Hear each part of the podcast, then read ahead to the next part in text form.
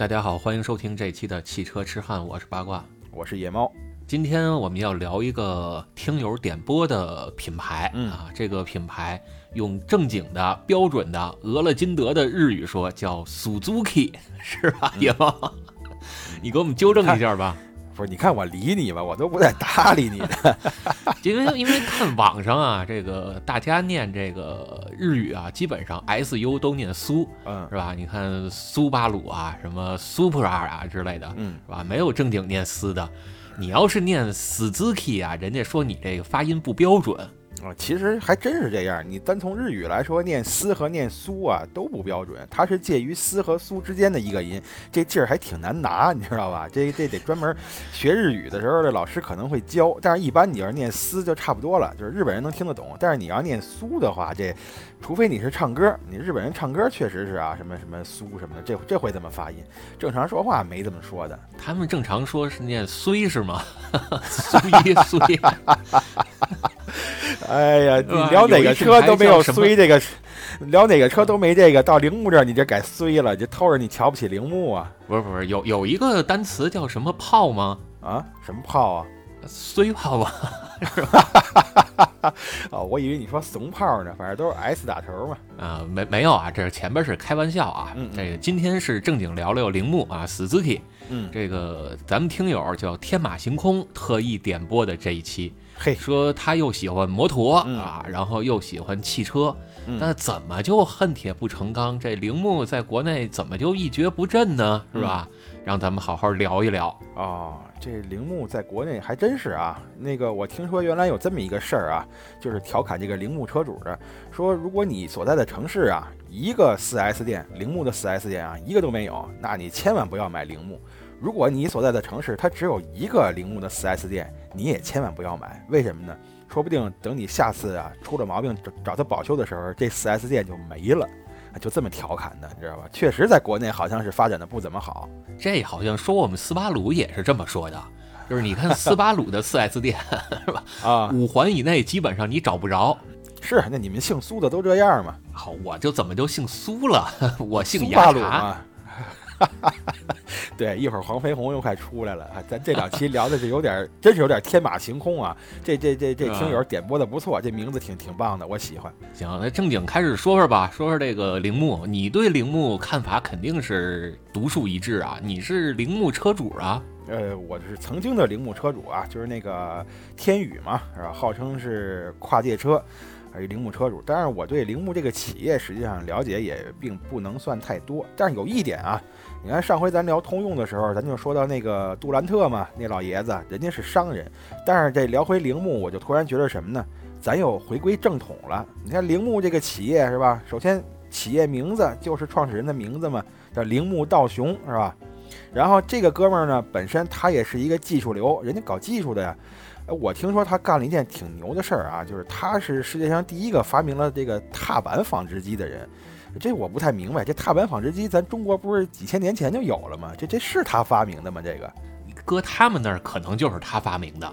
他那穷乡僻壤的小地儿，他哪知道咱们上方宗国是吧？上方宗主国就有这东西了，咱也藏着掖着，不让他知道。但是后来呢，你看这老爷子发那个干了一件事儿啊，在这个自行车上装了一发动机，你看这摩托车不就诞生了吗？要不然说这个铃木其实人家最开始的主产业就是这个摩托车。当然，再说的有点跳了啊，这这巴老师你还是得从头儿给给咱们讲讲这个铃木的历史啊。从头讲吧，这个创始人叫铃木喜一郎，是是吧？那不是丰田喜一郎吗？好，你这那个什么满拧啊，你这个。啊，对对对，铃木宗一郎，那他那是本田宗一郎，好，这这日本不老是什么？那那就是铃木大郎或者铃木太郎。呃，没有没有，没那么多狼啊，人家是铃木道雄啊，人家这回改行道雄雄了啊，哎，不是狼，啊道雄道雄，呃，你说熊就熊吧啊，反正他哎这确实在国内是比较熊啊。呃这个是铃木道雄是零九年啊，可不是二零零九啊，是一九零九年，人家就嗯创立了一个叫铃木式纺织机，呃，铃木式织机制造所，是吧？这也挺绕口的这么一名儿，是在静冈县哎，对，静冈县这个铃木，所以可能他出生的这个时间不太好。你要是晚生那么几十年，说不定他就不造车，改造马桶圈了。这静冈县其实你要这么说啊，这铃木也算是一个乡镇办体企业吧？啊，绝对的乡镇企业。但是你得放看放在什么时候说，是吧？你要是放在这个江户时代，那静冈县德川家康的老家呀，对吧？那这个。这个老大的老家，你这最起码得是这个政府扶持的这地方吧，也不能算乡镇企业了。这个是算是村办产业，是这意思吗？还不如那乡镇企业呢。村里的合作社啊，村村长、村长这个支书一块儿伙着干的。哎，但其实你看这日本几个车企啊。他们的这个发家的地方，你要按当时说，都不是什么大地方啊。你你以为丰田那个丰田市那是个大地方吗？那不就是仗着丰田这几年的那个发展，给这个城市经济带起来了吗？铃木这个也一样啊。哎，那有一个车企那地儿可真是不老不老小的，可是大地方。呃，你是哪儿啊？那群马呀。群马，群马是哪个车企啊？斯巴鲁啊。这一看你就不懂日本，你知道吧？不知道日本地理这。刚才咱说这几个地儿啊，这穷，这个群马是最穷的，你知道吧？你听这名儿嘛，群马，这产马的地儿。你看产马的地儿，它不得有马车吗？是吧？这杜兰特不跟那儿玩吧？啊，杜兰特跟那儿玩，杜兰特人不是，咱不刚说完吗？在底特律玩呢，好嘛，你这全给拧一块儿了，你这是。这底特律那是活塞，呃，打篮球了又啊，这个这是底特律活塞，对啊，再弄一杜兰特，这一会儿 NBA。这这咱就咱就改戏了，甭聊铃木了，咱们伟伟还是正经说说铃木吧。啊啊，零九年铃木道雄创造的这个企业生产叫纺织机，嗯，是吧？跟丰田有点类似。对，到了三六年啊，咱这个跨度比较比较慢啊，这慢慢的就过渡到三六年了。一九三六年呢，就开始琢磨着说，咱合计合计吧，这个反正纺织机上这个也有轮儿是吧？咱把这轮儿扔外边吧，扔四个。啊，就开始研究这四轮机动车，研究了三年，到了一九三九年啊，完成了第一辆这个测试的车辆。但是当时啊，受到了这个叫 W W Two 的影响。哎，你你你能听得懂吗？啊，能能能，没问题没问题，这正常人都听得懂这个。哎，就是受到了二战的影响，哎，在一九四零年就停产了。你看，这满打满算才生产了一年。哎，是啊。这个铃木反正也够惨的，好不容易研发出了原型车了，结果这玩意儿因为战争的影响，它停产了。你说这怎么整？是谁让板叔那会儿老瞎倒腾呢？行吧，这板叔又出来了啊！那这这个战争的影响停了，那停了咱就别说了，咱接着说铃木怎么缓过来的。缓过来啊，这是到了五二年了啊，这个时间跨度比较小。嗯，到了一九五二年呢，铃木推出了叫助力自行车，就是刚才野猫说的这个。摩托车呀，对，就是自行车上装了个发动机嘛。呃，对，反正就是它，它其实严格来说还是叫助力自行车，就是你既有脚蹬子，也可以靠动力驱使，就是不一定非得完全靠着这个发动机。你说的，你说的不是咱现在推出的那个新国标电动车吗？你说这个，我咱这新国标，呃，特别好。我我看三十八老师测完之后啊。这特别安全啊！这个就是千万别解锁，解锁了之后，那好，这不是一般人驾驭得了的。是是，我怎么看网上那帮测评的那个蹬那脚蹬子都蹬不动啊？啊，是这个没劲儿嘛，是吧？你你照着赛车手那么蹬啊？啊，对，要不那个口号怎么喊的？增强人民体质嘛，是吧？嗯，对，叫。呃，什么什么锻炼肌肉，防止挨揍，对，甭管这个了。对，它还是助力的，而且铃木的这个助力，实际上它这个理念一直影响到现在啊。我我说句题外话，你看现在日本一说这个电动车啊，呃，像咱们这种踏板的电动车是没有的，他们这所有的这个电动的自行车全都是助力型的。哎，放一个那个什么电瓶。呃，它就能起到一个助力的效果，上坡你能省点劲儿，蹬的时候省点劲儿。但是你说你不不靠脚蹬子，你想让它走，这它走不了。这个跟咱国内不太一样，它这叫人力发电是吗？人不蹬就走不了。那你那你还助什么力啊？你就叫自行车呗。不，就是原来你没有这个助力，百公里费俩馒头，你现在百公里费一个馒头，还是有点用，你知道吧？啊，也确实是这个，他们那边儿这个产量也小，是吧？都吃不起饭。嗯，啊，行，再扯远了，咱接着说这个铃木啊。是这铃木五二年倒腾出来这个助力自行车，但是它机器杆儿他不满足啊，是吧？他的那个几泵他他他满足不了啊。他说我这就俩轮儿不成啊，我要不然我我把俩车拼一块儿吧。哎，这就变成四个轮儿了。在五四年啊，他就又开始恢复研发这个四轮机动车。过了一年，到五五年，日本的这第一辆 K car 啊就上市了。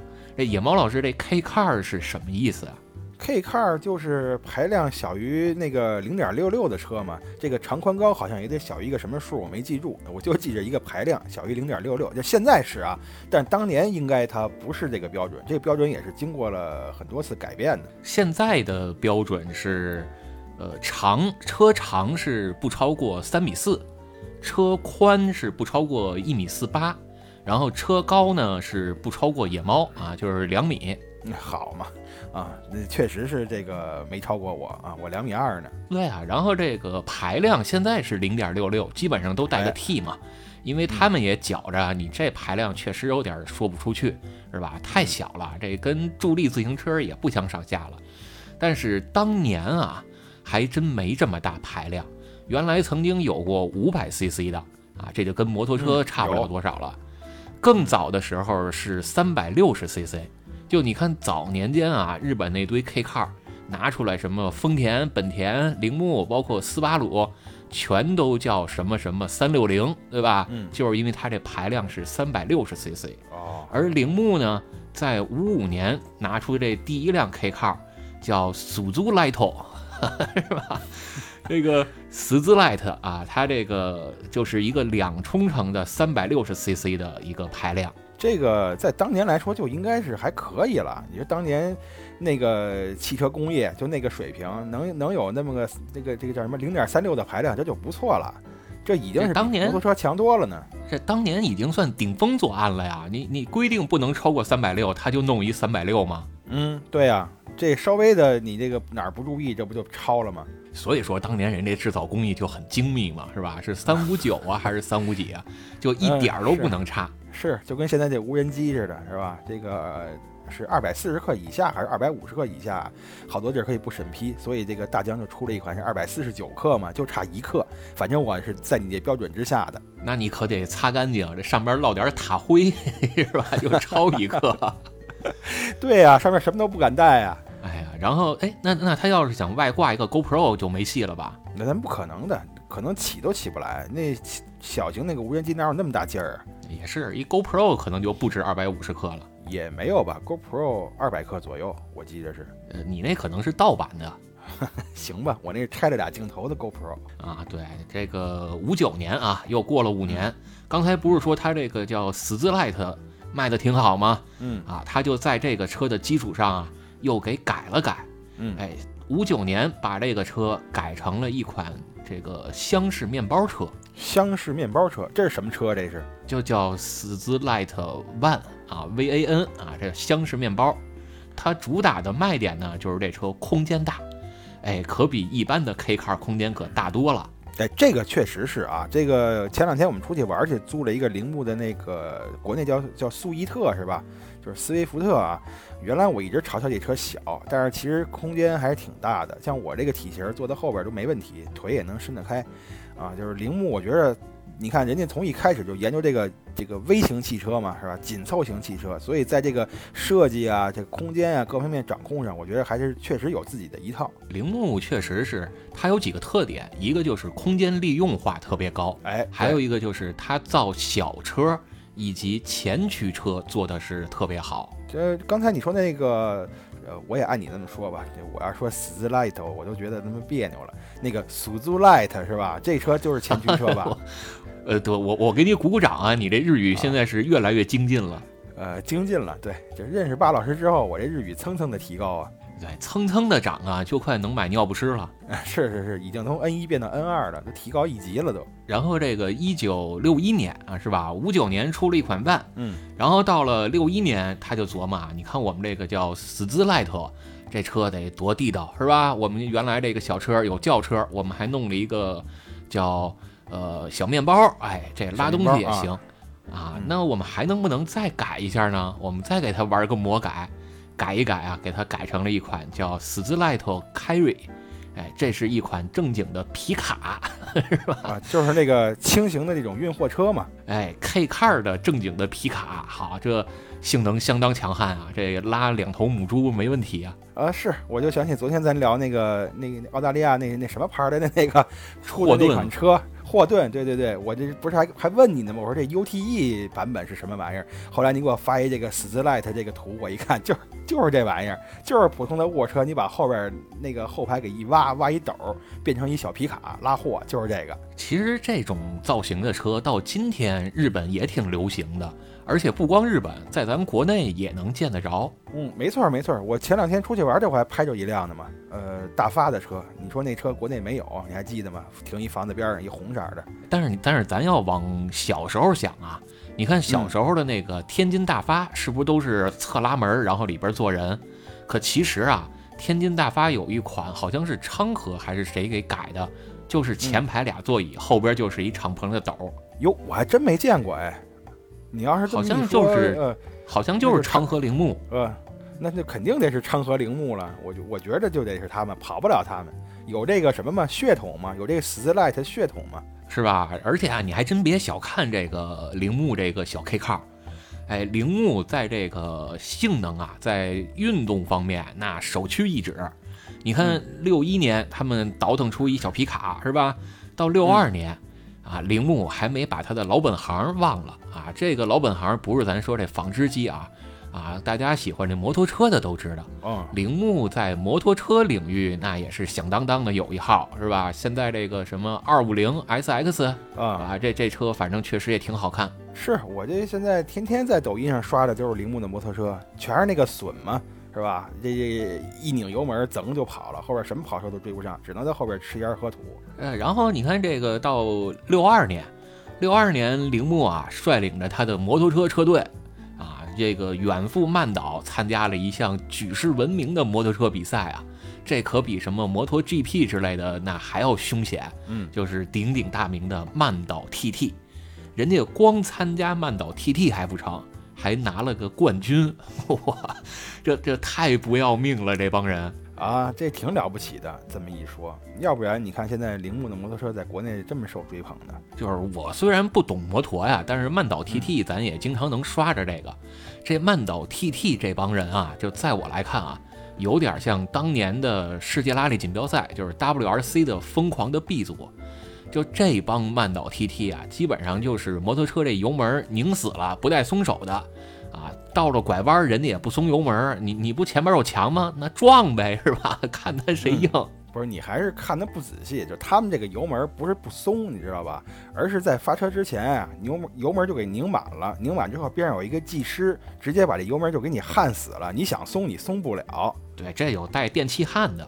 对，都是这么玩儿。对，这确实是这个，都是不要命的主啊。是，你看这个投递里边不有这么一集吗？叫死亡交布赛，是吧？把你这手跟方向盘裹一块儿，让你这打轮你都打不了。嗯，那怎么弄啊？你只能扭动上半身儿。哎，人家就不打嘛，是吧？就是最快的开车的方法呀，就是在弯路里啊，在弯道上，你怎么才能开得最快呢？就是用最少的转动方向盘的角度。这样的话，你的车才能用最快的速度行驶过去。嗯，这时候我会啊。上次我去玩去，我还在赤城山上给他们表演了这个技能呢。哎，你你下回你录个视频是吧？这个什么五连发卡弯，你你给我们来一个啊？那那五连发卡弯现在已然是不行了。那个路我不是跟你讲过吗？已经变成波浪路了，就是防止你干这个。但是你像赤城山的后山，还有真名山的后山，现在还行。虽然不是五连发卡弯。当然那个弯儿也是挺好玩的。有机会你上日本来，一定得带你体验体验去，你肯定开着高兴。不是，咱不一定是五连发卡弯啊，一个发卡弯也行。或者你跟马路上你挑头的时候，你你来一个，就是这手绑在方向盘上。嗯，行行行，下回我录个视频，下回你等着我，我再拉上板书是吧？然后我我我 把用翻用那个裤腰带把我手给缠上，让板书给我录一视频。当然了，我不知道板书他还能不能坐得住啊，这这是另外一回事了。这个，我估计板叔不一定敢坐。我别跟他说，我就说你就录一视频就完了，到时候坐上去我开的时候再说。对，板叔这板叔那日语名叫什么来着？叫萨卡布他是吧？萨卡布他，嗯，哎，这怎么翻译？这就板猪嘛，是吧？板板叔是吧？啊，这板叔，对我这个有点大舌头，我说话，这各位听友稍微见谅啊。这板猪啊，不是板板叔啊。对你你这个大核桃，你这得治一治了。哎，咱咱接着说啊，你看铃木在六二年啊，人家就拿了摩托车的曼岛 TT 的冠军。汽车方面呢，人家也毫不松懈。哎，在六三年，他拿这个还是死字 let 啊啊，死字 let 的一个版本叫死字 light front，哎，拿这个车参加了日本大奖赛。日本大奖赛的 K car 这个组别，人家拿到了四个名次。啊，四个名次，一二三四嘛，呃，分别是第一、第二、第四和第八。那那那也行，第一、第二，这第一、第二就行了，用不着那第四跟第八。呃，那咱得给他说全了嘛，是吧？虽然一共有八个车队吧。啊，这这段这段我还真不知道啊，因为我找这个资料里边把这段直接就给省略了。为什么呢？就是因为它主要是讲的是铃木的车型嘛。从这之后，人就直接跳到吉姆尼去了，这时间跨度可挺大的了。行，一会儿吉姆尼你重点聊啊。你看这个六三年啊，他们拿这个 Fronte 啊参加了日本的大奖赛，在 K Car 组别拿了第一、第二。这个六五年呢，Fronte 的八百型号发布，哎，这是铃木的第一款非 K Car 车型。铃木还有非 K Car 车型呢，就包括我原来买那天宇，我一直认为它就是个 K Car。你从排量上来讲，它也不是 K Car 啊。啊，那倒是，那倒是。可是当年我也不懂那个呀，是吧？还有那个什么雨燕，是吧？雨燕它也不是这个零点六六 C 啊，呃，零零点六六升啊，它也是一点三、一点五啊。呃，雨燕确实不是，都是一点三、一点五的，是吧？后边咱还可以说到好多啊，这个铃木也有大车啊，虽然没公交车那么大，但也比雨燕大。嗯，这雨燕其实就可以了。雨燕它那个设计，呃，从它那空间来看，我觉得啊，在同级别里它也能算是大车了。其实我是正经挺喜欢雨燕的，就是我觉得雨燕这个车的长宽比例以及它的整个车的尺寸特别合适。当然，这车要是能再低一些啊，再矮一些就更好了。但是长度跟宽度特别完美。我是特别喜欢雨燕它那个四个轮子那个位置，在四个角嘛，就是它等于说这样设计的话，能让它里边的空间最大化。你看着车是小。但是它轮子的位置好啊，就无形中扩大了里边的这个容积，这是一个。再一个，你看四个轮子那个位置，那那车开起来稳呀。是底盘可能还是稍微高了一点，但是这个轮子也能也能稍微的抵消一点这个底盘高带来的这个问题。呃，野猫现在越来越专业了啊，这个四个轮的位置 对于操控的影响都能给你说的头头是道的。没有没有，就是前两天不是刚开完嘛，稍微有那么点感觉。啊，你前两天开那个是叫运动版是吧？运动版对，斯威福特，嗯，斯威福特，国内叫叫什么速伊特是吧？这名儿反正不太好听哈，就是音译嘛啊，咱这个音译向来就是一般人听不懂，然后外国人不明白。是，我觉得直接翻译成斯威福特不是挺好的吗？哪怕你就叫雨燕的运动版或者性能版都可以。哎，你别说雨燕这名儿，我还正经是挺喜欢的。就一听就那么是吧，有灵性，就灵动嘛是吧？现在都讲究，就高尔基出来了是吗？那那那是海燕那个，哎，差不多啊，反正都有小翅膀。哎，到了刚刚才咱说的是六五年啊，这个 Fronte 八百啊上市了，这是第一款非 K car。到了七零年，铃木啊，整个公司历史上一直到今天都非常重要的一款车型。就亮相了，是一款全时四驱的车型。这野猫给我们着重的介绍一下吧。这这吉姆尼这马上出来了，这个啊，这就就说吉姆尼呢？啊，对呀，这就是吉姆尼啊。哎，吉姆尼这个车呀，呃，当时我去铃木的 4S 店挑车的时候啊，我的备选项有三个，呃，奥拓、吉姆尼和这个天宇。呃，不不不是两个，奥拓和吉姆尼，天宇还不是。当时我还不知道有这个车，去了之后，我看那个奥拓，我就琢磨着，嗯，不太行，太小。然后我就看那个吉姆尼啊，吉姆尼这个车，我一看，就说这个车怎么感觉是什么呢？就像一个普通的 SUV，人家侧面给它压扁了。原来人家本来能这个这个横排坐俩人，现在横排只能坐一个了。当然人家也是坐俩啊，我只是这么比喻一下，就像给它压扁了一样，就像一块压缩饼干似的。我当时我就对它那个外观呀，就是。百百分百的嫌弃就不想要了，但是呢，这可能是我那一年干的比较后悔的一件事儿。等我后来再一了解到吉姆尼这个车啊，这个性能各方面呀，哎呀，后悔了，不应该买这天宇。你看平时反正也就我自己开，我还弄这么一个车是吧？没事儿还能去越个野是吧？还能去这个放纵一下，这多好啊！现在也没了，现在想买也买不着了。是你当时要买了吉姆尼，你就不叫广岛野猫了，你就叫越野的野猫。对对对，叫越野的野猫。而且这个吉姆尼啊，好多人说这是铃木呃特别成功的一个车啊。但是你要说它的历史，呃，我听说这个吉姆尼它还不是铃木原创的，它日本有这么一个小公司叫希望汽车公司嘛。这吉姆尼的原型车是人家那个公司生产的，是有这么一说法吧？呃，反正就现在总的来说都认为吉姆尼是铃木的。啊，但是它其实，在海外也有不同的版本啊，比如叫 Samurai 啊，这这名听着熟吗？呃，熟熟熟，那个叫铃木武士嘛，往美国卖的就叫这个车嘛。呃，对，这个你看咱群里边当时有一哥们儿就特喜欢这吉姆尼，我就跟他说，我说你什么时候收一个这个 Samurai？然后他说这是真收不起，是吧？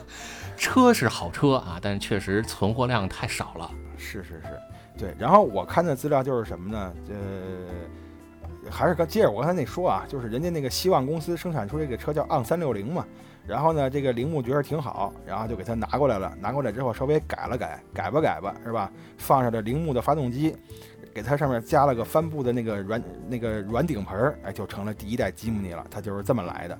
你说的那个，你说的那个都是以都是之后这个车成功了之后卖的全世界的，才开始有各种各样的名字。这第一代吉姆尼当时用的还是全时四驱。然后到后来啊，好像是，呃，第二代开始才把它变成了分时四驱哦。这全时四驱跟分时四驱有什么不一样？那野猫给我们讲讲吧，这个区别到底在哪儿？我哪知道啊？我这不问你呢吗？就一个是全时，一个是分时啊。啊，对呀，一个是全时，一个是分时，这区别在哪儿啊？全时四驱就是你一着车，这四个轮就都有动力啊。然后分时就是你可以选择它是二驱还是四驱，是这意思吗？哎，对，精华就在这儿了。所以真正爱玩车的人啊，都会去选这分时四驱，全时四驱还是多少在越野的硬派性能上差点意思。你像什么斯巴鲁啊，就这货呀，用这个全时四驱啊。还好意思提他们有越野性能是吧？你跟吉姆尼怎么比？在全世界的越野圈里，谁不知道越野出去走车队都别带吉姆尼？是，而且不是吉姆尼怎么了是吧？你真屋子里边的拉不出来人，还能跑出去报信儿呢是吧？这怎么了？带一个。就是吉姆尼只能给你报信儿，这吉姆尼被困了，谁都能拖他拖出来。但是你们这车要是坏了，吉姆尼可束手无策啊！那能报信儿也不错了，那总比连报信儿都没有的强啊！而且这个第一代吉姆尼这个车寿命还特别长，就是当时说，呃，它有很多版本嘛，除了咱们就是最熟的这个越野车的版本，好像这吉姆尼还有皮卡版本。这我还真没见过是什么样。我觉得这个这么小的车弄成皮卡，这看起来应该挺喜感的。就是大版的版本吗？好，板叔又出来了。我明儿就撺掇板叔买一个皮卡版本的吉姆尼去。那他得先学驾照。呃，不用，他买了跟家搁着。呃，我给他开就完了嘛。啊，没驾照能买车啊？没驾照能买车呀？谁跟你说买车非这个这个必须得有驾照啊？嘿，你看这多高级啊！这有些地儿啊，当然比日本更高级啊，更先进的地方，人家是你得有驾照，有驾照呢，你才能参与摇号，摇中了才能买车。哦，这世界上还有这么高级的地方？那相当先进啊，这是吧？全世界人民都向往的地方啊！啊，行吧，行吧，啊，咱就别再往下说了，再往下说又完蛋了，快！哎，这个吉姆尼啊，这个七零年亮相了啊，在九年之后的七九年，奥拓。也推出了，这奥拓野猫熟吗？奥拓谈不上熟，但是原来小时候常见，而且原来啊，我在那个大学毕业刚进一个公司呃实习的时候，我们那个主管开的是就是一个小奥拓啊。当时我我我感觉当时的人啊，对这个车的要求好像到了奥拓就差不多到头了，最多最多将来再换一捷达就完了。这就是当时奥拓给我的印象，就是应该算是这个中等车，或者说中等偏上的车，再往上我就没有概念了。就是奥拓已经算是 B 级车了，是吧？啊，捷达捷达就算是豪华车了。啊，对，当时就是那样嘛。我们那主管一个一个一一句话，我现在都有印象，说这个奥拓我已经开了两年了，是吧？再开两年，踏踏实实换一捷达就行了。这这意思就是这辈子就到头了。你说我我这一个大学生刚毕业的，我懂什么呀？我听他这么一说，我就以为那捷达就是豪车了呢。那捷达真的土豪嘛，是吧？什么捷达呀、桑塔纳呀。什么桑塔纳，什么普桑，两千、三千、四千，什么威斯塔、致俊，啊，这就是人生巅峰了。能买一德国车，你这辈子都光宗耀祖，这家里祖坟上都冒了青烟了。而且我感觉当时人买车，奥拓得买蓝色的，捷达得买墨绿的，这都是标配。哎，就奥拓这蓝啊，我是到现在啊，我都这个念念不忘。后来出了一款这个奥拓，就那个都市贝贝，是吧？还有这个什么快乐王子。哎呀，那个蓝色是太好看了。哎，你说的这个蓝色哈，就是录节目之前，我还特意上日本的这个奥拓的官网看了一眼。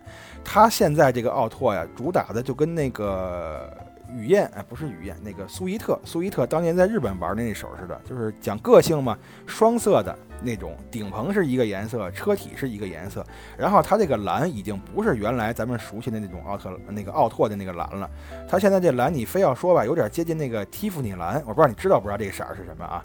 啊，有点接近这个颜色了，有点糖果色，哎，对对，有点蓝吧，它又发绿那么一个色儿，顶底儿呢都是白的，然后它底下有蓝的、红的、棕的。这个金色的底儿全是白的，哎，全是这种双色车，而且这设计跟原来也不一样了。这个奥拓如果就如果现在这个奥拓的设计拿到当年让我去买，那我肯定不会选择。就是现在好多车啊，都喜欢把车顶儿啊这顶棚跟车身弄成两个颜色，尤其是把什么 A 柱、B 柱、C 柱啊给你弄成黑的。这现在的流行的设计叫什么悬浮式车顶？哎，这个事儿实际上人家铃木雨燕啊，这个苏伊特这个车多少年前就玩过这个了，是第几代车？是第二代、第三代就已经开始弄这个悬浮式车底了，就是你说的这个 A 柱、B 柱、C 柱弄弄成黑的，是吧？然后上面是一个色儿，底下一个色儿，看着车底跟飘着似的。所以你看，我就不做兴他们这日本车的品牌，是吧？你这就跟人学嘛。这不就明目张胆学人家那个 mini 吗？是吧？后来那宝马 mini，原来那个摩瑞斯 mini，人家上世纪也是对吧？不不就这么设计的吗？还真是 这个苏伊特，你拿过来之后，呃，是第几代车来的？第四代吧。我一看那车，我这看着真眼熟啊，是吧？再一看它那名儿啊。这个跟那个叫什么 Mini Cooper 是吧？跟那 Cooper 那个拼的还有点像，嗯，我大概就知道这哪儿来的了。对，但是你要正经说啊，这个 Mini Cooper 也是从别人那儿改了过来的，都是否来的。天下文章一大抄啊！对，你看 Mini Cooper 整个车的那个造型，包括前面那两个大圆灯，都是学的咱们国家的一个汽车品牌哟。这个你你这今天是要刷新我三观是怎么着？然后你你不行，你上网上搜搜啊，等你有空，你可以搜搜重庆力帆跟这个宝马迷你的故事，我我觉得这能拍一电视剧 啊，八十集都拍不完啊。这我看看，要是有意思，我回头我那个 B 站上那科普视频我做一期，哎，可以啊，看看重庆力帆这五二零还有什么三二零啊，跟这个 Mini Cooper 啊，到底是怎么样的一个渊源？嗯嗯。不过你说这个确实是因为咱昨天聊完那个通用啊，我就真的对通用这两个字有了新的认识嘛。这全世界的很多车企，他们的车型都是通用的，就包括今天说的铃木也是啊。呃，苏伊特也好，吉姆尼也好，放到其他的国家或者跟其他的车企一结合，这一通用，马上就变一个别的车，是吧？就包括这个雨燕不也是吗？你看那个。呃，是第二代雨燕啊，就是国产的那个第二代雨燕嘛，那不就改成叫羚羊了吗？我我是今天我才知道，改成这羚羊就是雨燕，雨燕就是羚羊，以前我还以为是羚羊车呢。羚羊在国内是三厢版，是带个后备箱。对对，三厢版没错。对，而且羚羊这车开起来这个相当舒服，坐起来也特舒服，就底盘特别低，就有一种贴地飞行的感觉。哦，对，那就不对了，那就不对了。你看那羚羊跑起来一蹦一蹦的，那就不是贴地飞行，你得上下的颤动才行呢。贴地飞行那就不是羚羊，这个那那是萨博是吧？就是我是不是给你说乱了？你还按你节奏来啊？按按你的说啊，我这是想哪儿说哪儿去了。行，奥拓说完了啊，这个七九年推出的啊，过了两年，第二代吉姆尼啊推出了，这时候吉姆尼就已经搭配上了分时四驱了。这也是吉姆尼历史上的一个里程碑啊，嗯，就是你要有一个分时四驱，才能说你是一款正经的硬派越野车，嗯，是吧？我我之前跟人专门玩越野的也聊过，嗯，说对越野车的严格定义是什么啊？我觉得啊，这定义不好说啊，每个人都有不同的看法。但是我的看法呢，是你至少要有几个东西。一个是你要有分时四驱，嗯，哎，全时四驱反而不行，一定得是分时四驱。另外呢，你还得是有大梁，啊，这个才是一个越越野车至少要配备的标准。那这个上次咱们说的那个，在这个 A 柱边上那个吸气的那玩意儿，那个不是必配那个标配吗？那个涉水器啊，涉水器根据你自个儿需求啊，你要有需求你就后加装，没需求可以不要。包括什么绞盘。是吧？然后底盘升高啊，这些东西都是有需求你再装，没需求可以不要。哦，那这么说你还是挺认可吉姆尼这个车的呀？这个确确实实，你别看你你别别看它小，这麻雀虽小五脏俱全呀，这是个标准的越野车呀。而且吉姆尼啊，就是你切成两驱的时候，它是后驱，同时它还有手动版。你想一个后驱车，再有一手动版，还是俩门，这车我得多坐性啊？那倒是，嗯。而且我在马路上还见过那个改装之后啊，加高底盘的那个吉姆尼，呃，就觉得像什么呢？就像一个名片开上车了。你能理解我那意思吗？我不理解啊，就像一名片开上马路一样，薄啊，那个车又高又薄，那不就是不就跟一卡片似的吗？卡片车，那那不叫长颈鹿吗？还不是长颈鹿？你回头你上网搜搜日本那卡片房，这个吉吉姆尼开车上加牌加高底盘那就跟那卡片房差不多，因为它这车太窄了嘛。嗯，就是特别窄啊。因为当时我试乘试驾的时候，就会感觉，呃，我把那个门关上之后，我这个手啊就只能搭在这个。这个车窗那儿，我必须把车窗摇下来。如果我把车窗摇上去，我这个右手，哎，我这个左手啊，就觉得它没地儿可放，哎，就这么就这么窄了，已经。主要是你长得太宽，是吧？人人高马大枪沉，是吧？你渡人难渡枪马，渡枪马难以渡人。你说你你你身高身高一米八，腰腰围两米，嗯，这没有啊，没有啊。这我觉得你上去估计也会觉得它窄。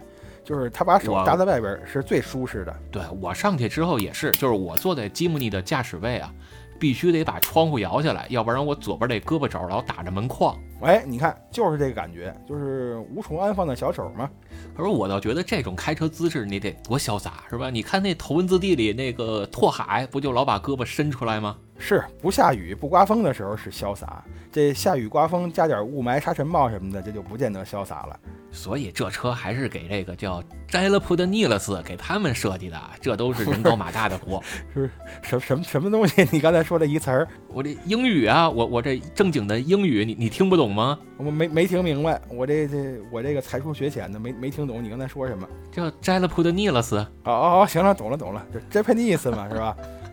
是吧？你你我说这是完整版，你说那是缩略版。啊，就我们这个上学老师不行，教的全是缩略版啊，什么 Japanese？不是，我们当时老师不是那么教的，教的是 Japanese，你知道吧？还得接一盆儿，就是那日本人刚出生的时候，拿一盆儿里边接上水，是吧？一出生接下来了，接生下来了，扔盆里就给溺死了，要接接一盆儿给溺死啊，Japanese 都这么教的，当然可能那老师也有点口音啊，我估计。啊，然后刚才咱说完这个吉姆尼了啊，是吧？八一年推出了分时四驱，这是里程碑式的。啊，到了八五年啊，铃木就按耐不住自己的这个燃烧的热血了。你想，我们这摩托车也拿了奖了，还是曼岛 TT。我们这吉姆尼那越野是吧？放眼全球，虽然对他来说这全球也就日本那么大吧。啊，我们这放眼全球。这吉姆尼没有去不了的地儿啊，是吧？你你你说这个什么马里亚纳海沟啊，这个什么喜马拉雅，叫什么呃上能上天揽月，这低呃下能五洋捉鳖啊，没有干不了的事儿，啊。那我们在这个叫性能车上啊，是不是也得发挥一把？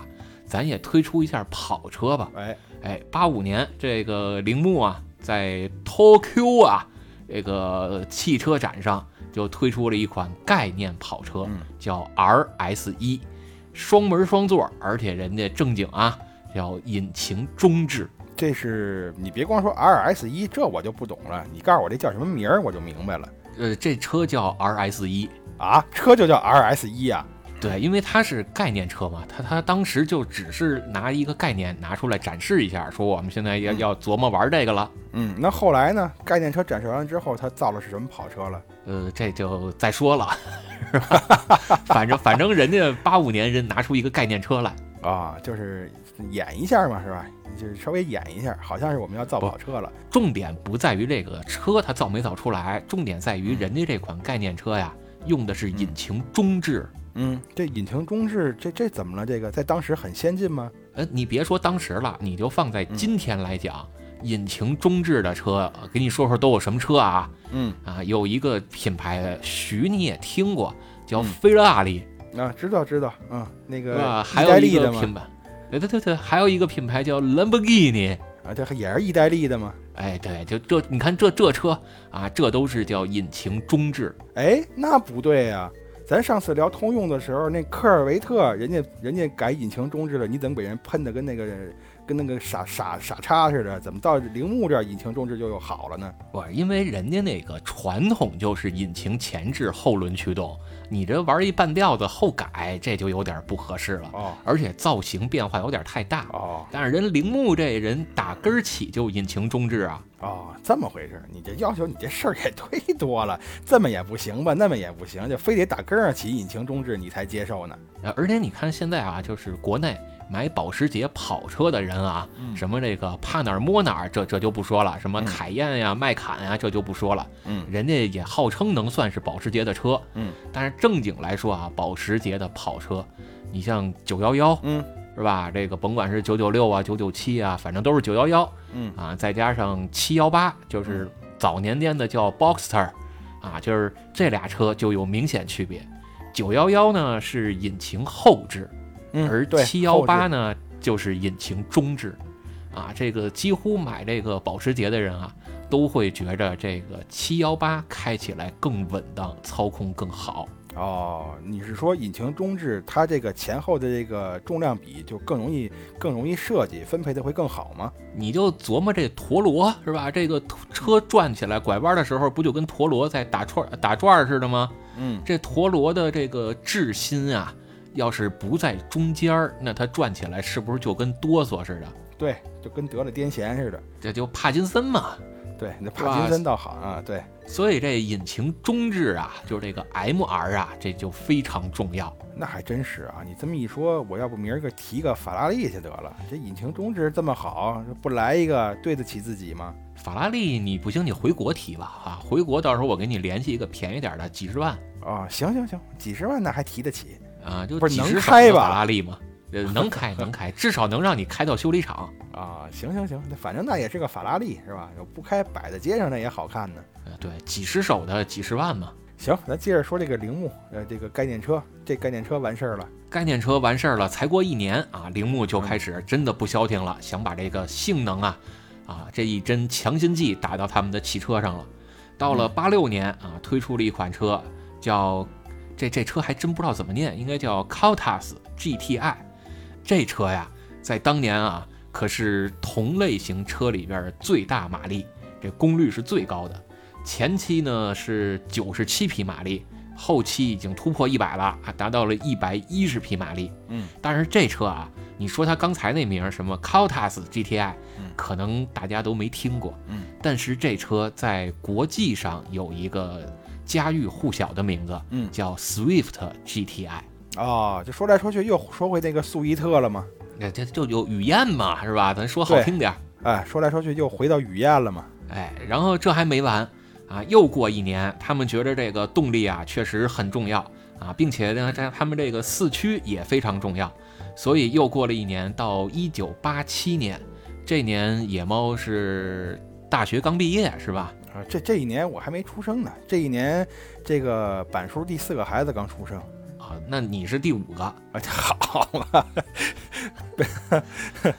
哎呀，你非你非这么玩吗？是吧？你第四个没出生，你也没出生啊？第四个刚出生，但是你还没出生，那你就不是前四个呗？哎，就行了，就别纠结这个了，咱就说这个铃木吧，还是？你就老占人板叔便宜？这我占他什么便宜了？好，他不来就能占上我便宜。哎呀，哎呀，这个八七年铃木怎么干呢？他这个奥拓 Works 啊，推出了这么一款实用型的车。啊，是搭载了双顶置凸轮轴，还带涡轮增压，而且这还是一款 K Car 的版本，并且啊，这款车的高性能版本就是 RS 杠 R，搭载了全时四驱。这款车说的这么复杂，可能大家没概念。嗯，啊，咱这毕竟是音频节目，这个也不好跟大家形容什么样。嗯，其实特别简单啊，就是您各位掏出手机啊，或者您有这个电脑啊，有什么 iPad 五的。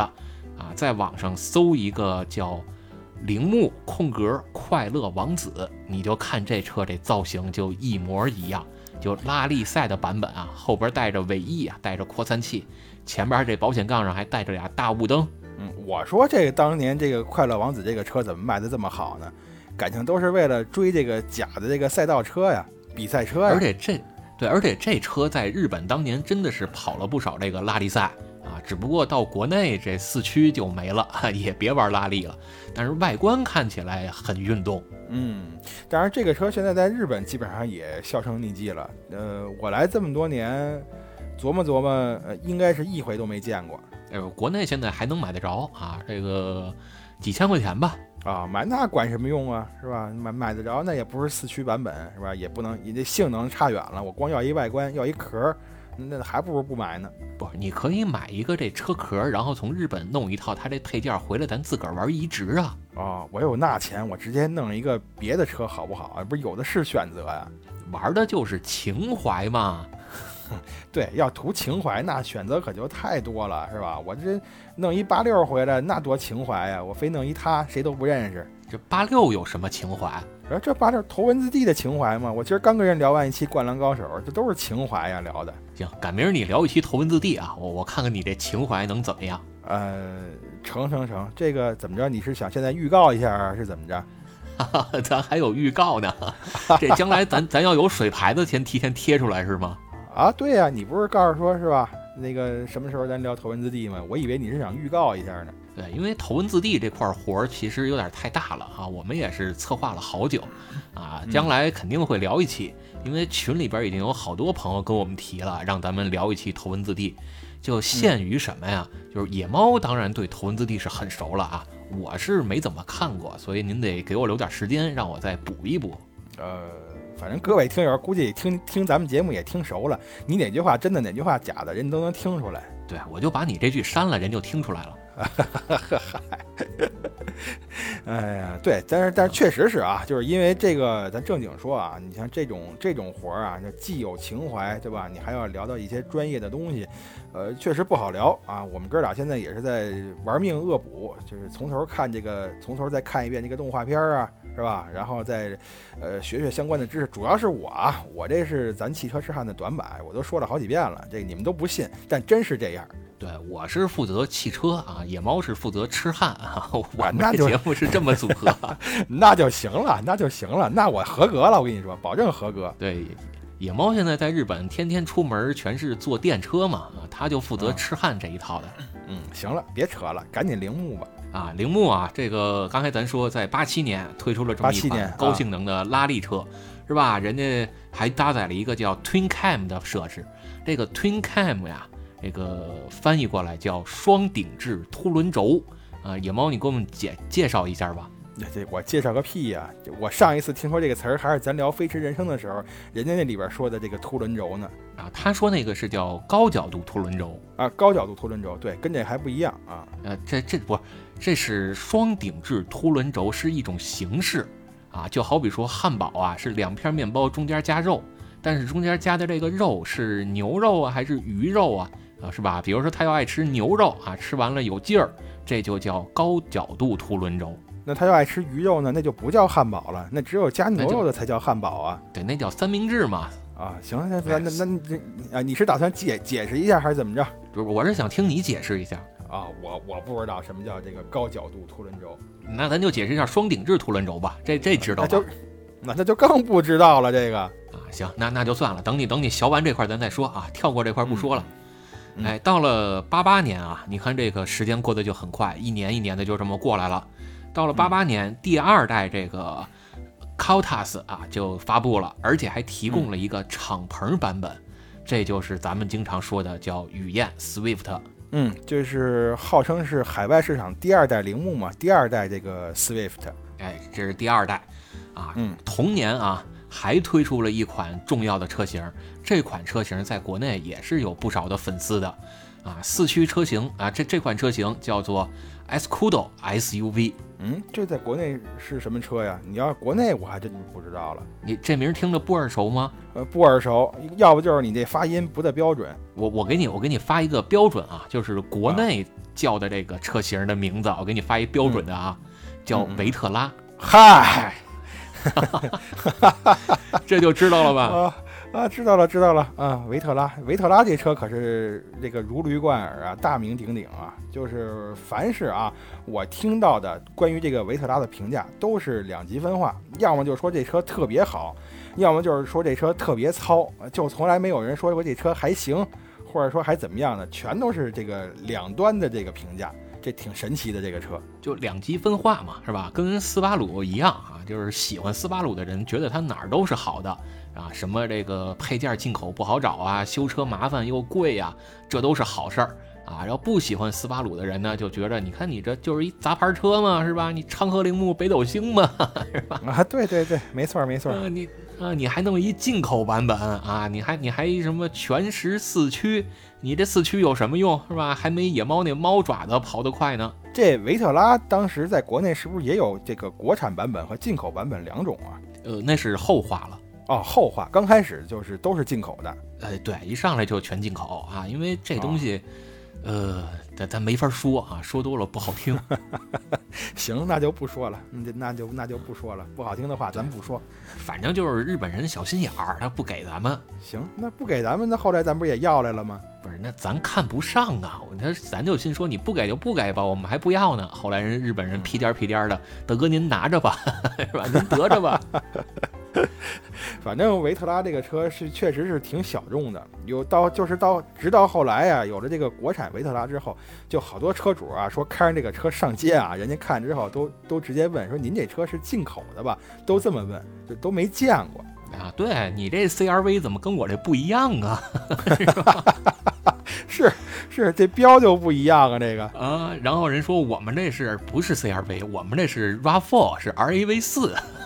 啊，对 对，这这个这个，你你这你这是通用汽车，咱们这都是通用汽车。哎，但是正经来说啊，你要说小众啊，这维特拉算是，但还有更小众的，小众到国内啊，可能到今天为止，这款车型啊，一只手都能数得过来。哟，就这么几辆，就这十辆，就五辆以下啊，这六辆吧，啊，这个六指儿，六指儿都算上啊，成成成成，嗯，好嘞，什么车呀？就是一一搞什么咖啡吗？咖啡哦，那个什么嘛，那个卡布奇诺是吧？是这么发音啊？这哎，好听好听，标准了。你再说两遍。这卡布奇诺，你别让我说了，说这玩意儿上头，你知道吧？你就别录别的了，我我能给你说一百遍，你知道吧？那你来吧，是男人就说一百遍，是男人就就怎么着，就就下一百层是吧？那么有那么一游戏，这，你下十八层就够了。哎，行吧行吧，哎这。卡布奇诺，哎，这这这真好，这个这念着就那么顺口啊啊，这也好看是吧？上面给你拉个花啊，什么树叶啊啊，这个这个咖啡，这不是神车吗？你看头文字里头文字 D 里边，这最后拓海要不是仗着主角，要不是仗着主角光环就输了，就输给这车了。可是人家可是个 K car 啊，那我就不懂了。野猫老师，您给我们介绍一下吧。这个 A E 八六为什么会差点输给卡布奇诺呢？这这这么小一 K car 有什么优势呢？哎，这个就是因为它小啊，是吧？这拐弯什么的滋溜滋溜钻得快呀，所以这这个拓海就跟不上嘛，是吧？你像你动画片里是这么演的吧？像什么这个这个战神啊什么的，是吧？什么 G T R 什么的，全都不行啊，全都被它斩了。就 GTR 太沉是吧？你这个车呀，车头太沉，你拐弯推头啊。但是人奥迪可不推头啊，奥迪可这个操控特别强，一点都不推头。好嘛，啊，行，这这事儿不提了啊。然后说他这个车呀，说这个车小嘛，K car 嘛，就轴距短，重量也轻，是吧？那这个过弯的时候，那那肯定是就比那个八六啊，比他们那车优势优势就很明显了。只不过就是到最后直道的时候，那动力确实是太差了，比不过人家，最后让八六给超了。这纯粹就是主角光环嘛。你要是让我编这漫画，我绝对让这个八六输给他。就是输一次，你才能进化一次，是吧？你老赢，你还怎么进步了？呃，不是，我是琢磨着给他给八六画出来之后啊，我拿这漫画找铃木要钱去，你得给我点广告费，你知道吧？那在咱们节目里，这铃木卡布奇诺可就是神车了啊！啊，对呀、就是神车呀，是吧？行，那咱录完了，到时候你找铃木要吧，看你能要出多少来。估计人都听不懂你们这说什么呢？咱咱不是说了吗？这个你咱咱咱找铃木啊，你去找那个叫 Suzuki 的那家公司去。啊，行行行，你你你看人能不能听得懂啊？你你说你们这是不是 Suzuki 这个叫什么开下是吧？行吧，我估计我连前台我都进不去。哎，这是为什么说这这 Suzuki 这呃 Suzuki 这个 Cappuccino 厉害呢？嗯，就是刚才野猫说到了一个重点，嗯，这车轻，是吧？轻是一宝啊！你看这个 F 一、F 一为什么马力能？呃，没这个发动机排量小，现在是一点六 T 啊，但是这车还能开那么快。重要的一点就是这车轻，呃，卡布奇诺也占了一个优势，就是头文字 D 里啊，这个为什么八六是负责跑下山？因为下山对于动力的要求会比上山来说要小一些，所以它负责跑下山。下山你再加上这车轻，你惯性越来越大，是吧？那这车不就越跑越快吗？嗯然后当时啊，对方为什么考虑用卡布奇诺来应战，就是考虑到这一点，叫蛇打七寸，猫抓尾巴。嗯，哎，你这野猫不知道是不是就怕这抓尾巴啊？反正这个啊是，反正这个卡布奇诺呢，就是考虑八六为什么老能赢别人，就是因为它比别人轻。那咱找一比它还轻的，是吧？然后这卡布奇诺就出来了。可是为什么你像别的车啊，什么呃思域反而不成，也挺轻啊？因为它那是一辆前驱，这操控啊，可能稍微还是差那么一点儿意思。但是卡布奇诺可不一样，你看他当年用的这个叫 ER 幺幺版本啊，还有后期的这个 ER 二幺版本，人家那可是叫 FMR 啊，FMR 这叫什么玩意儿来的？啊，等会儿啊你让我想想啊你想想，FMR，这 F 是引擎前置是吧？这 R 是后驱，那 M 是什么来着？M 刚才咱不说吗？什么一个菲拉里、兰博基尼，这哦，这 M 啊，哦，M M 是引擎中置是吧？啊，那这 F 呢对啊，那这 F 是什么呀？？F 是引擎前置啊。对，那它到底是前置还是中置啊？你看，这这就是人厉害的地儿了啊！啊，人家这款车的发动机啊，叫引擎前中置。哦，成吧，成吧，行行好，这个前中置是什么意思啊？就是发动机在引擎盖儿里边儿啊，也在驾驶舱前边儿啊，这个都统称为前置。但是前置和前置不一样，如果在前轮的这个轴的呃后边儿，就叫前中置，因为它更贴近于驾驶员这一侧。嗯，如果在前轴的这个轴的前边儿，那就叫引擎前置。稍微有点区别，靠近驾驶员这一侧，那就叫前中置。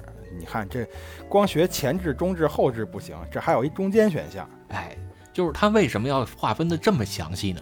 就是我们把所有的车辆的重要部件啊，嗯，尽量都放到前轴和后轴中间，这样在你车辆拐弯的时候，才相当于刚才咱说那个陀螺嘛，嗯是吧？才让它的质心更靠中间一些。如果是在前边或者后边啊，就是在前轮的前边或者后轮的后边，那你转起来可能就更容易失控。懂了，懂了。嗯，今儿今儿又学了一手。嗯，这还有一个，哎，这个叫前，就叫什么？这个是前中区还是不是那个前中置还是中前置啊？反正就是更靠近驾驶员一侧。前中置嘛，就是 FMR 嘛。嗯，FMR 好啊。然后这个前中置的卡布奇诺啊，这是九一年亮相了，嗯又过两年啊，推出了一款车型。这款车型在咱中国呀，那是家喻户晓，一直到今天，这车型的后续款式还在销售。还有呢，这个车，这个车我怎么听说是停产了？九八年不就停产了吗？啊不不是卡布奇诺了，我说的是另一款车了。啊，哪哪个哪个？等会儿，刚才刚才我这琢磨拓海呢，我我没听清楚。就说这个九三年啊，一九九三年啊，铃木推出了一款车，这款车在咱中国呀是家喻户晓啊，没有不知道的。而且这款车卖的相当好，一直到今天啊，这款车的后续款式也还在销售。哦，啊你没说是哪款车是吧？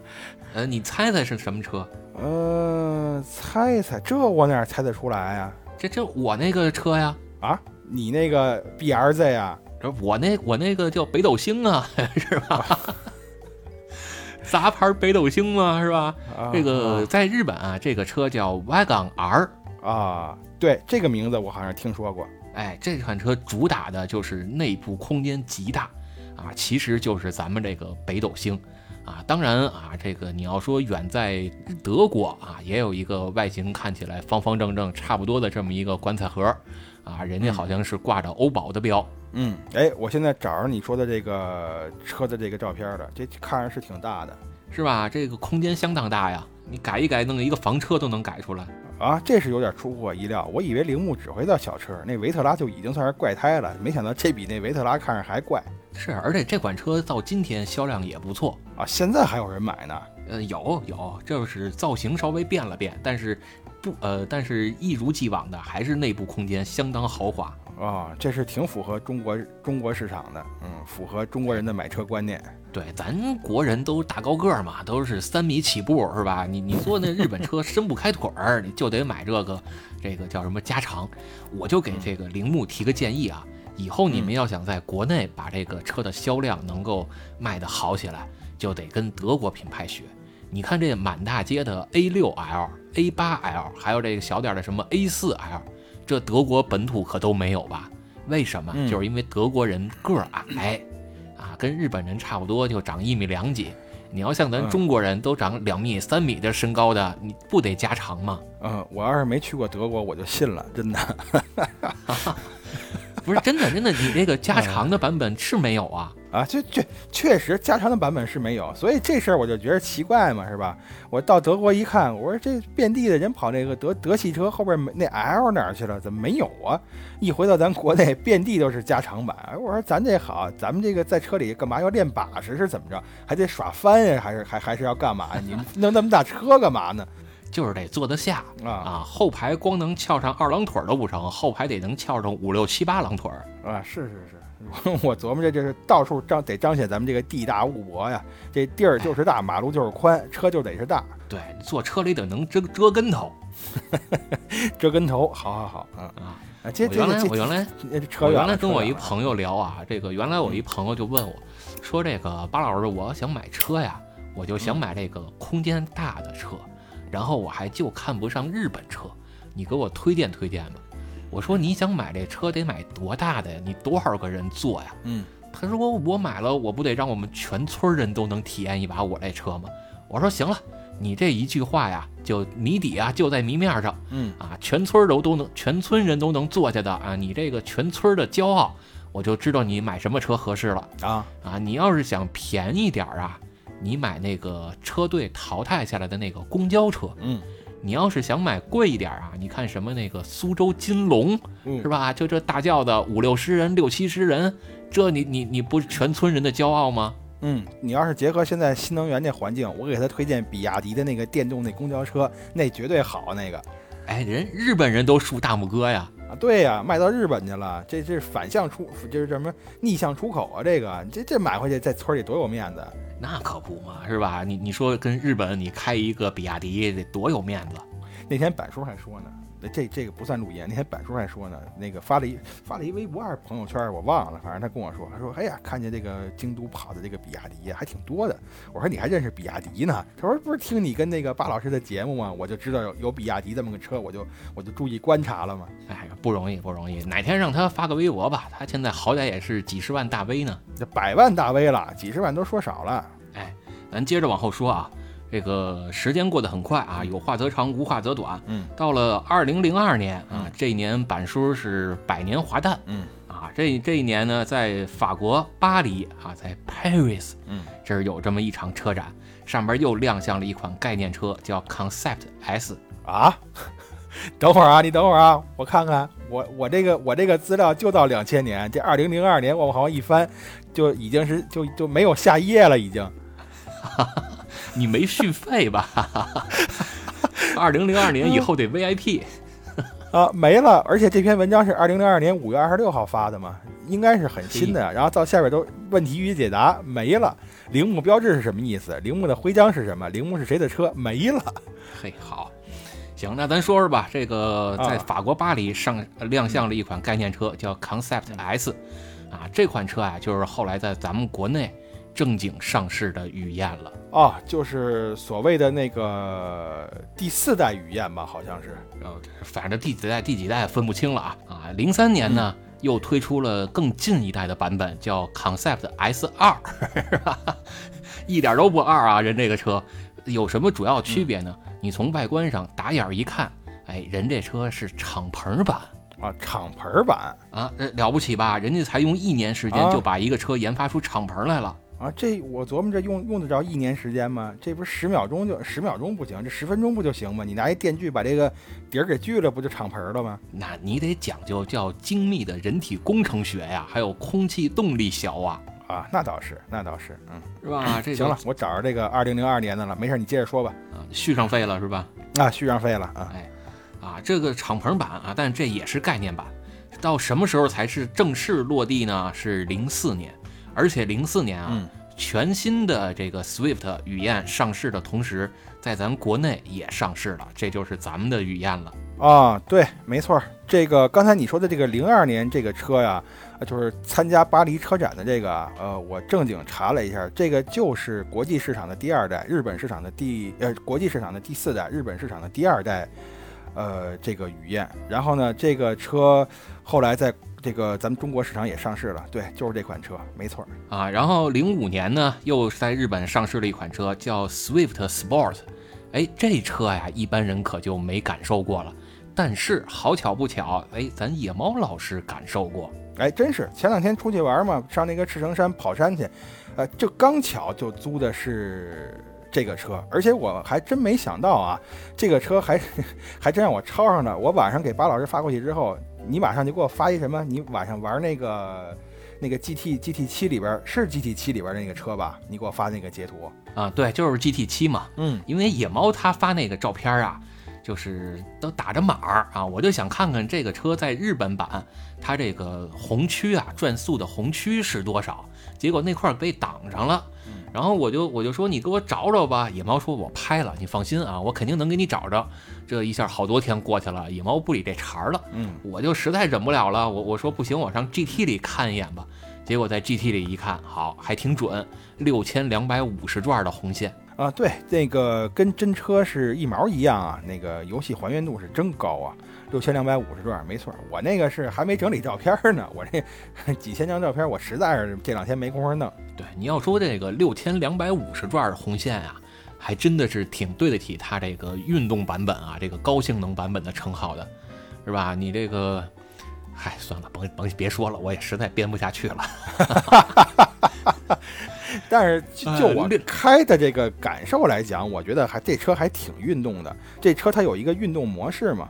啊，还挺好开。呃，我的意思是，那个运动模式还挺好打开，就在挡把上，啪你一摁，出一 S，那就是运动模式。在山上跑的时候啊，因为那车本身它也短，车也小，呃，底盘也不怎么高，哎，我感觉开的比我上次那个马自达那个车爽。过弯的时候什么的呀，我可以用更高的速度，而且我心里不慌。就是主要它轴距短啊，你轴距短，这车拐弯就方便啊。轴距短，嗯，而且他感觉这个车的整体的这个悬挂系统比较硬。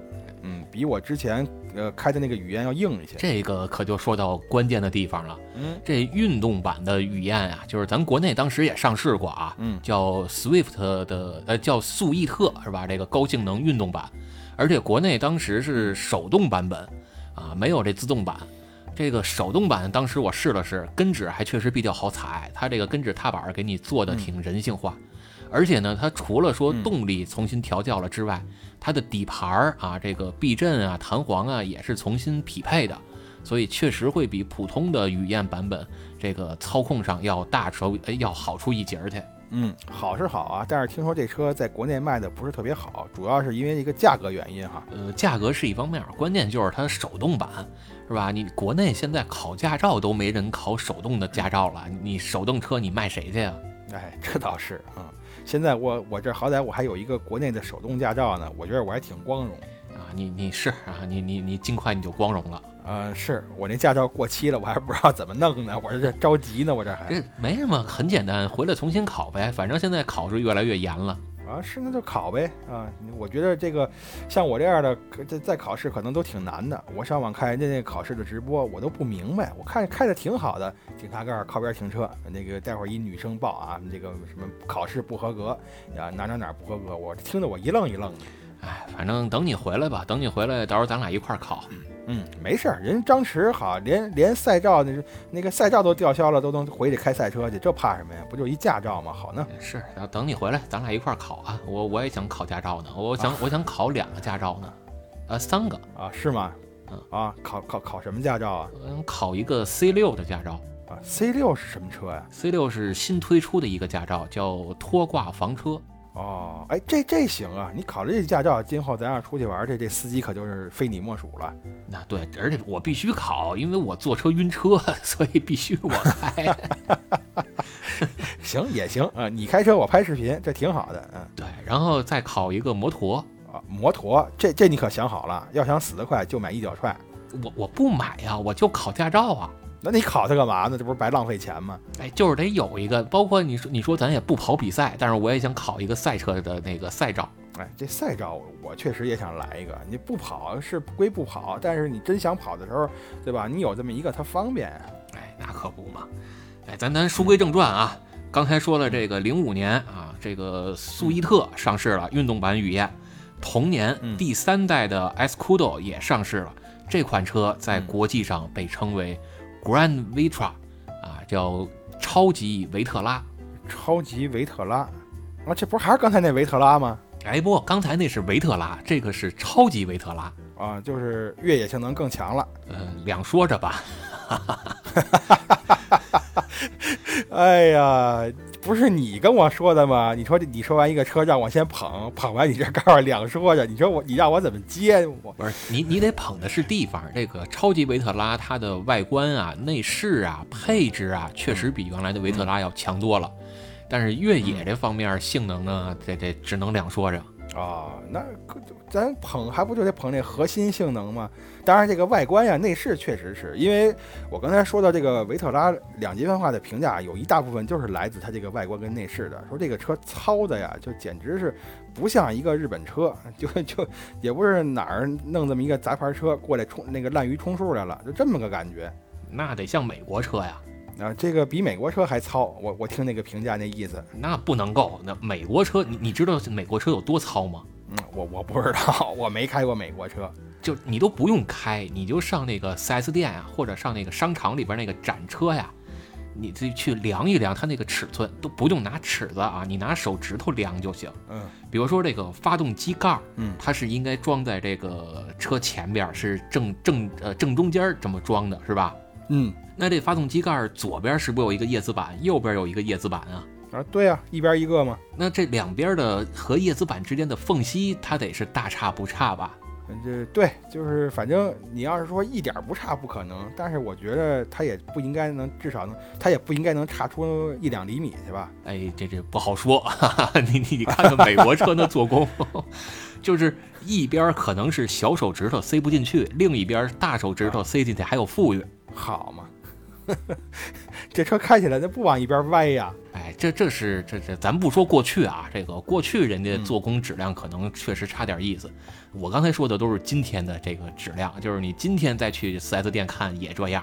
啊，行吧，那咱咱咱别咱别说它了啊，别说美国车，咱就说咱咱接着说铃木，接着说铃木那个超级维特拉，哎，这超级维特拉，反正这车咱也不太懂，就不过多评价了。嗯，反正有人说它这越野性能叫顶呱呱啊，嗯维特拉顶呱呱。啊，这又是两极又是两极分化嘛？哎，是。然后到了零六年，推出了一款，哎，就所有咱们汽车痴汉的这个节目里啊，历届的节目里最好的一款车，哟，这个我不是从头开始跟的，嗯那你说是哪款车？就是所有就就到今天为止，全世界的所有车里边，在二零零六年铃木推出了这款车，并且在国内也上市了。这款车是最好、最好、最完美的一款车，就是你要空间有空间，要动力有动力，要操控有操控，要视野有视野，要配置有配置。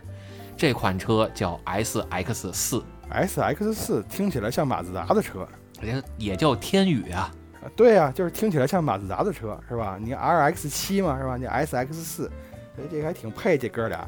是这天宇这车好像确实不错，是吧？呃，唉，作为前车主吧，前天宇车主啊，我就只能说这个看怎么说了，啊，看怎么说。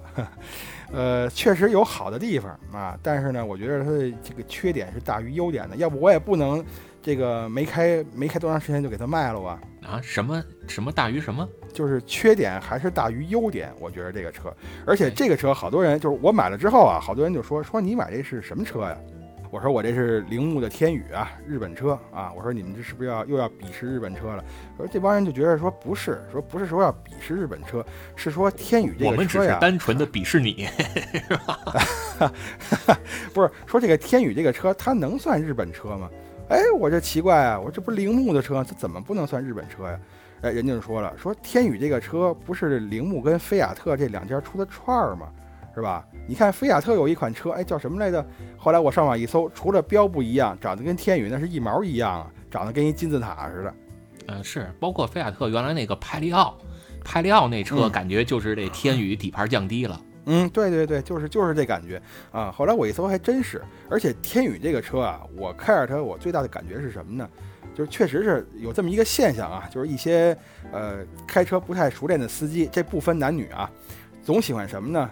你看咱们开车都是把这个后背贴在个贴在这个靠背上慢慢开，人家不是，人家得坐直喽，这个脸贴在方向盘上盯着这个前面开，是吧？有这有这种人吧？这天宇呢，就是你正常把这个后背放在这个靠背上，你开车就是这种感觉。所以我琢磨这车很可能是卖给小姑娘的，它就不是卖给这个一般的这个熟练司机的这么一款车。但是野猫当时也还不是熟练司机呢，是小姑娘。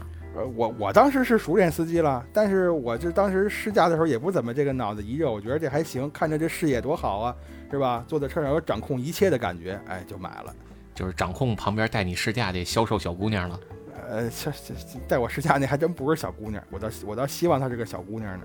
哎要是一小姑娘，你能买俩。哎，你哎，你要不你说这铃木这车啊，要不它怎么就退出中国了呢？你看这四 S 店里边啊，这销售连个女的都没有啊。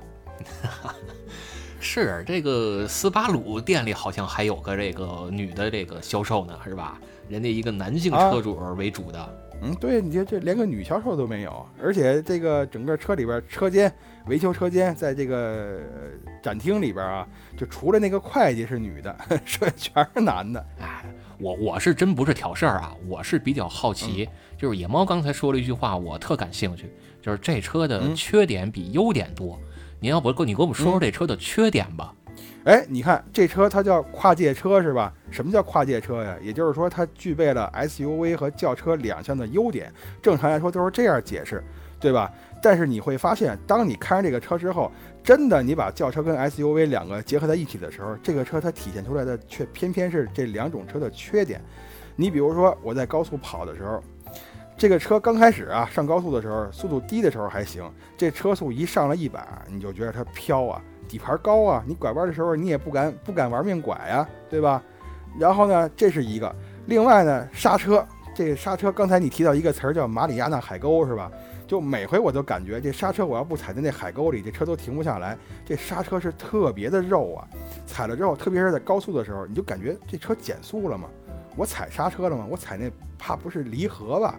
当然，这车我那是自动挡，没离合呀，就给我这个感觉嘛。踩那个就不是刹车，就这两项就已经足够让我判他死刑了。就是在这个安全性上，在我这儿就觉得不合格呀。当然，这车这个质量怎么样？你开这几年有没有什么坏的小毛病、大故障？呃，大故障是没有，但是小毛病是不少。比如说，动不动就哪儿就传来点异响，你也不知道是什么毛病，然后你开到 4S 店让人给你检修一下啊，呃，可能是哪儿松了，或者哪儿给你哪儿给你那个哪个件儿该换了，给你换点小零件什么的。但是大毛病确实是没有。那你买这就不是正经的日本车，你要是日本车的话，那这不得什么烧机油是吧？然后变速箱漏油，往外渗油 是吧？这这日本车通病啊。这毛病，这毛病，这个天宇还真没有。也当然可能我开的时间短啊，就开了那个两三年的时间，这还没到，还没等到这个漏油呢，它就没了啊。说不定这再开时间长点就漏了。你买那可能不是越野，呃，不是 SUV 和轿车的串儿，你买那可能是日系品牌跟德系品牌的串儿，是吧？你要是有德系的基因，这车就不爱出毛病，什么发动机啊、变速箱啊、底盘啊都没事儿。哎呀，你说你让我怎么接呀？这前两天聊德系车的时候，你说德系车这毛病多，非得给人宝马买一个买一个那叫什么延保啊？这也是你。今儿你又告诉说这毛病不多了，你说我信哪句？反正德系德系车确实好啊，就是咱是买不起嘛，只能买这个低端车。是吧？但是这个铃木的车确实不错，你像什么雨燕呀、羚羊啊，就是它这个一点三、一点五这排量，你别看排量小，但是动力可不小。嗯，这主要就是因为车轻嘛，是吧？铃木的车都是轻，所以排量小，但其实你这个输出的动力还是可以。这个又过了些年，到了二零一八年啊，铃木推出了这么一款重要车型啊，说吧，你等着我说呢。啊，叫奔驰小 G 啊，这奔驰不都是大 G 吗？那奔驰是大 G 啊，铃木推出的就是小 G 了啊，这又是外号吧？这个啊，是吧？就是这车啊，你打眼一看就是小一号的奔驰大 G。我你让我想想啊，在我印象里，这个这个这个铃木除了吉姆尼，没什么像奔驰大 G 的车呀。啊，那你搜搜这个第四代的吉姆尼啊，还是那就是吉姆尼嘛，是吧？对，就是最新一代的嘛。啊啊。那那就行了，那没问题。那我这有这个电脑桌面上就是这张图。哎，这个最新一代这个吉姆尼啊，这个日本卖的怎么样？我不知道啊，反正在国内卖的那真是相当好啊，就全卖在经销商手里了。啊，行行行，明白了。在日本卖的也着实是不怎么样，在大街上我基本上就没见过。就是主要这车呀，它其实是在卖情怀，对吧？就说你看这个第二代、第三代吉姆尼这性能多好。而且价格还便宜，是吧？买这车还能保值，啊，这个十几年的车了，然后现在卖还能卖不少钱呢。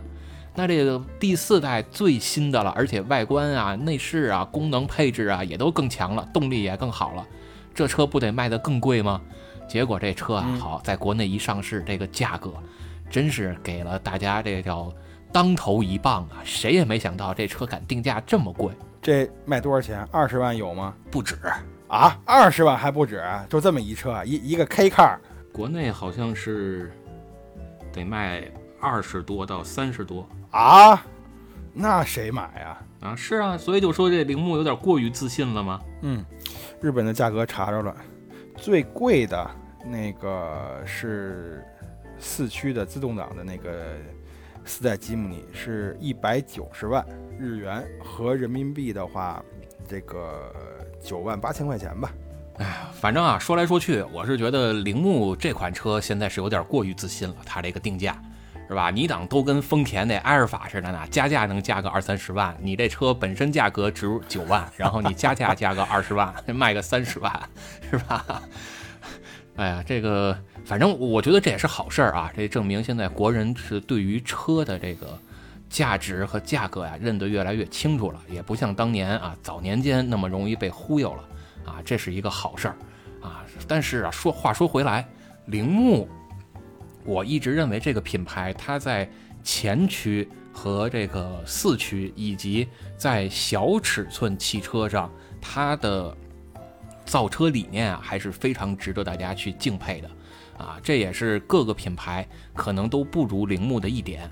但就很可惜，你看，一个是这个四驱车型啊，并且它是小号的这个四驱越野车。你像吉姆尼，这都正经是越野车，它可不是 SUV，是吧？然后呢，其他的什么雨燕啊、天宇啊、羚羊啊，啊，就这些车都太小了啊，入不了咱国人的眼，是吧？你国人这个好多两三米身高的这个尺寸，哪做得了他这车呀？所以他在国内啊水土不服，销量一直起不来，也是情有可原。嗯，确实是。所以你刚才说啊，这个吉姆尼啊第四代哈，一个是可能铃木太有自信了，但是你换一个角度讲，我觉得也是铃木一直坚持自己造车理念的一个体现嘛。是吧？就是坚持自己的这个路，我就这么走了。那你爱买不买，呃，爱接受不接受，那我不管，我该怎么做还是怎么做。就好像你这汽车痴汉一样嘛，有没有人听无所谓啊，我该怎么录怎么录，该怎么说怎么说。呃，还是得还还是有所谓的啊，还还是希望能多有人听，多帮咱们评论、转发、分享出去啊。啊，对。然后各位听友想听什么，您可以给我们留言。或者也可以进群啊，直接跟我们这个交流，是吧？直接跟我们几位主播这个线上交流都可以啊。进我们群呢，您就加我的个人微信 s t i 数字八 g u a 啊，一共是七位 s t i 八 g u a 啊。这个添加我的时候呢，您来一个备注啊，写上汽车痴汉，我就知道您是要进群了，好吧？想听什么您就给我们留言啊，在节目里边也帮我们多分享、多评论、多点赞、多转发啊。那。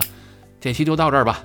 哎，等会儿先别到这儿，我我你让我最后再说一句啊，你说说说，就是听这么多，哎，听这么多期节目了啊，就是我什么水平，想想必各位也知道了啊。就如果哪位听友啊，对自己这个汽车方面的知识有自信啊，对自己的口才也有也有自信，觉着那个野猫你在我面前那就是个弟弟，愿意来呢，这个参与我们这个节目录制也可以，可以找巴老师或者我报名都行啊。咱们这个稍微的线下聊一聊，是吧？如果可以的话，哎，咱们也可以开放一个，是吧？可以吧？咱开放这个，让听友过来跟咱们一块聊聊，这都没问题吧？哎，可以，可以，这这是好事儿，这是好事儿，哎，就是不光可以给我们这个叫命题作文，您也可以过来和我们参与，一起来录制，呃，多多参与，对，多多参与，这样咱们就多互动嘛，这个增进感情，这以后说不定巴老师弄个车队，是吧？这全都给你们弄进来。这我我弄个车队还行啊，就是现在缺少赞助商。没事儿，回去咱慢慢找去。有傻子。对，以后那个咱们这个车队啊，出去车上不都得喷着拉花吗？喷上这个赞助商的这个标，是吧？咱就把这个日本实话实说这 logo 印车上。还是我呀？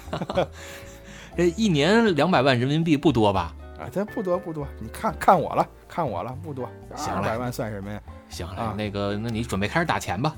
啊，行吧，那个别着急啊，你先我准备准备，先让我准备两年再说。那没事，你有多少先打多少。